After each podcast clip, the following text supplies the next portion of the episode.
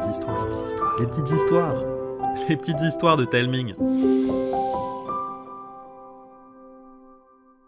Aujourd'hui, Karine et Arnaud vont vous raconter une nouvelle aventure de Lila et les sales gosses, la série imaginée par Thomas le Petit Corps. Elle s'intitule L'usine à monstres. Petit-déj, ok. Basket enfilé. Sac de cours plein à craquer. Manteau fermé. Ouh, je suis parée pour une nouvelle journée dans l'usine à sales gosses. En temps normal, dans ce collège, où on trouve les plus grands créateurs de bêtises, c'est mouvementé. Mais aujourd'hui, je sens que ça va être affreusement pire. Parce qu'aujourd'hui, c'est Halloween. Oh, j'adore cette fête. On se déguise, on mange des bonbons par poignée et on peut effrayer les adultes. Oh, le rêve. Et dans l'usine à Salgos, je suis sûre que ça va être fou. J'imagine déjà des costumes dégueux à base de crottes de nez, des farces qui font trembler nos profs et des lancers de bons becs depuis le toit du collège. Je passe le portail. J'espère qu'ils n'ont pas commencé sans moi. Je cours sur l'allée en béton. J'ai hâte de voir des zombies en putréfaction déambuler dans la cour. Mais quand j'arrive, il a rien du tout. Pire que rien du tout, j'ai l'impression que les sales gosses sont presque sages. Ils sont dispersés en petits groupes, ils restent tranquillement dans leur coin et ils parlent à voix basse. Aucune course, aucun cri, aucune sarbacane de sortie. Je rejoins Samuel et Bernard, assis sur les gradins. Bah alors, qu'est-ce qui se passe? On est le 31 octobre et personne fait peur à personne? Ouais, ici, on fête pas trop Halloween. Mais pourquoi? C'est la fête des sales gosses par excellence. Ouais, enfin, je sais pas trop si t'as remarqué, mais on n'attend pas ce jour-là pour coller la trouille au prof. Ça c'est vrai. Le mois dernier encore, Mathis s'est caché dans le placard de la classe de Madame Pied derrière. Quand elle a ouvert la porte, il a bondi dehors en poussant des bruits de dindon. Résultat, elle est tombée dans les pommes et on n'a pas eu cours de maths pendant deux semaines. Oh, bah ça c'est malin. Il aurait pu attendre aujourd'hui pour faire ça. Euh, non, mais il n'y a pas que ça. De quoi tu parles, Sam? Oh, c'est une histoire qu'on n'aime pas trop raconter ici. Tellement elle fout la frousse. Allez-y, je veux la connaître, moi. Bon, bon, d'accord. Toutes les nuits du 31 octobre, les sales gosses qui habitent les maisons proches du collège disent qu'ils entendent des trucs. Des trucs? Bah quoi comme truc Des bruits étranges comme des hurlements. Oh, rien que d'en parler, j'en ai la chair de moule. Quoi? Et personne n'est allé voir? Ah non, non, non, ça colle trop les chocottes. Même Big Ben n'a jamais osé aller vérifier ce qui faisait ça. Et le plus effrayant, c'est que quand on revient au collège, tout est sans dessus dessous. Il y a des chaises dans la cour, les tableaux sont remplis de gribouillages, et on a retrouvé des devoirs de sales gosses balancés dans les toilettes. Et comme les profs sont persuadés que ce sont les élèves qui font ça, c'est nous qui devons tout ranger. Oh, ça nous prend la journée. Oh, c'est dingue cette histoire. Je réfléchis deux secondes. Qui peut bien faire un truc pareil? Il n'y a qu'une seule façon de le savoir. Je fixe Samuel et Bernard droit dans les yeux. Préparez vos lampes torches, car ce soir, on rentre dans l'usine à Salgos. Quoi? Hors de question. Le soir venu, après avoir passé la journée à les convaincre, on se retrouve tous les trois devant le collège. Moi, j'ai dit à mes parents que je dormais chez Samuel, Samuel a dit qu'elle dormait chez Bernard, et Bernard a dit que... Attends, attends, t'as dit quoi, tes parents, Bernard? J'ai dit que je labourais un champ. Et ils ont pas trouvé ça louche? Bah non. Au contraire, ils étaient plutôt contents que je leur file un coup de main. Ok, ok. Bon, bah l'important c'est que t'aies pu venir. Maintenant, on doit trouver un moyen d'entrer. Ah, je crois que j'ai une idée. Ah ouais? Tu vas crocheter la serrure du portail ou lancer un grappin sur le toit et te hisser comme une ninja ou bien creuser un tunnel pour arriver derrière le grillage Non. L'autre jour, je suis retournée dans la pièce du premier sale gosse, là où il y a toutes les blagues et les histoires des anciens élèves. Et dedans, gravée sur un mur, j'ai trouvé une carte. Une carte postale? Moi, c'est vraiment bizarre de graver une carte postale sur un mur. Il y a peu de chances qu'elle arrive jusqu'à son destinataire. Mais non, Bernard, oh, c'est pas une carte postale que j'ai trouvée, mais un plan, un plan de l'usine à Salgos. Et dessus, il y avait une entrée secrète d'indiquer. Oh, trop cool Vas-y, montre-nous Samuel nous entraîne vers la droite du bâtiment. On tourne à gauche et on se retrouve devant une montagne d'orties qui recouvre un mur du collège. C'est ça ton passage secret? D'après la carte, il y a une porte juste derrière. Mais on n'arrivera jamais à traverser toutes ces orties. Si, si, justement. Ce sont d'anciens sales gosses qui les ont plantés pour dissuader les adultes de s'approcher de cette porte.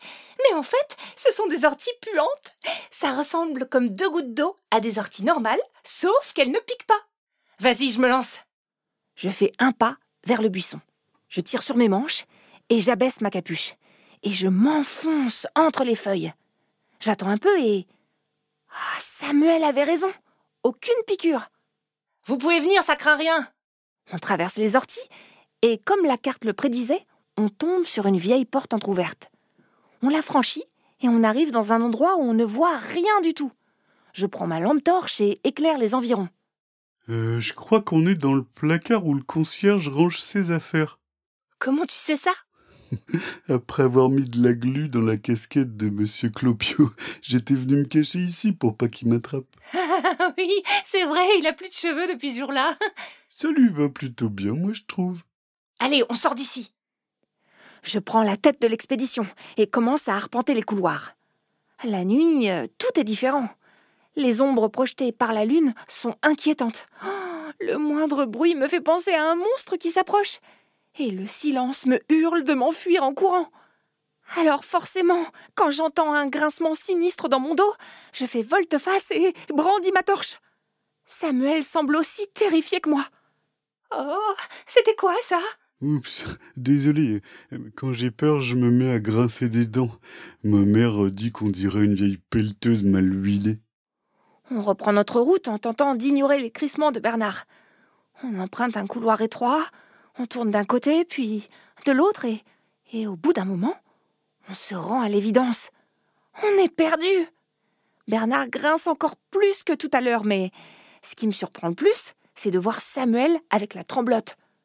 Euh, tu sais, Lila, on devrait peut-être faire demi-tour. Il paraît que l'année dernière, les cris étaient terrifiants. Ouais, et on a même retrouvé le bureau d'un prof perché en haut d'un arbre. Si ça se trouve, ce sont des fantômes d'anciens élèves qui hantent le collège. J'ai envie de les rassurer, de leur dire que, c'est une sale blague et, et qu'on va bientôt connaître le coupable, mais.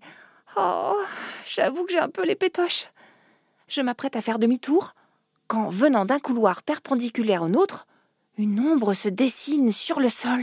Oh, on se plaque contre le mur et on retient notre respiration. L'ombre s'approche. Elle s'étire. Elle grandit. Puis, une silhouette enveloppée de noir fait son apparition. Elle ne nous voit pas et poursuit son chemin en poussant un ricanement. Oh, qui fait froid dans le dos. Dans le dos, dans les jambes et partout ailleurs. Lila, ne me dis pas que tu veux la suivre. Samuel, je te promets qu'on regarde juste de qui il s'agit et on s'en va. Je m'élance sur les traces du visiteur. Je jette tout de même un coup d'œil par-dessus mon épaule. Ouh, c'est bon. Bernard et Samuel m'accompagnent. Après plusieurs détours, le fuyard s'arrête. In extremis, on se cache derrière un casier pour l'observer. Il est de dos, mais la lueur de la lune semble l'attirer.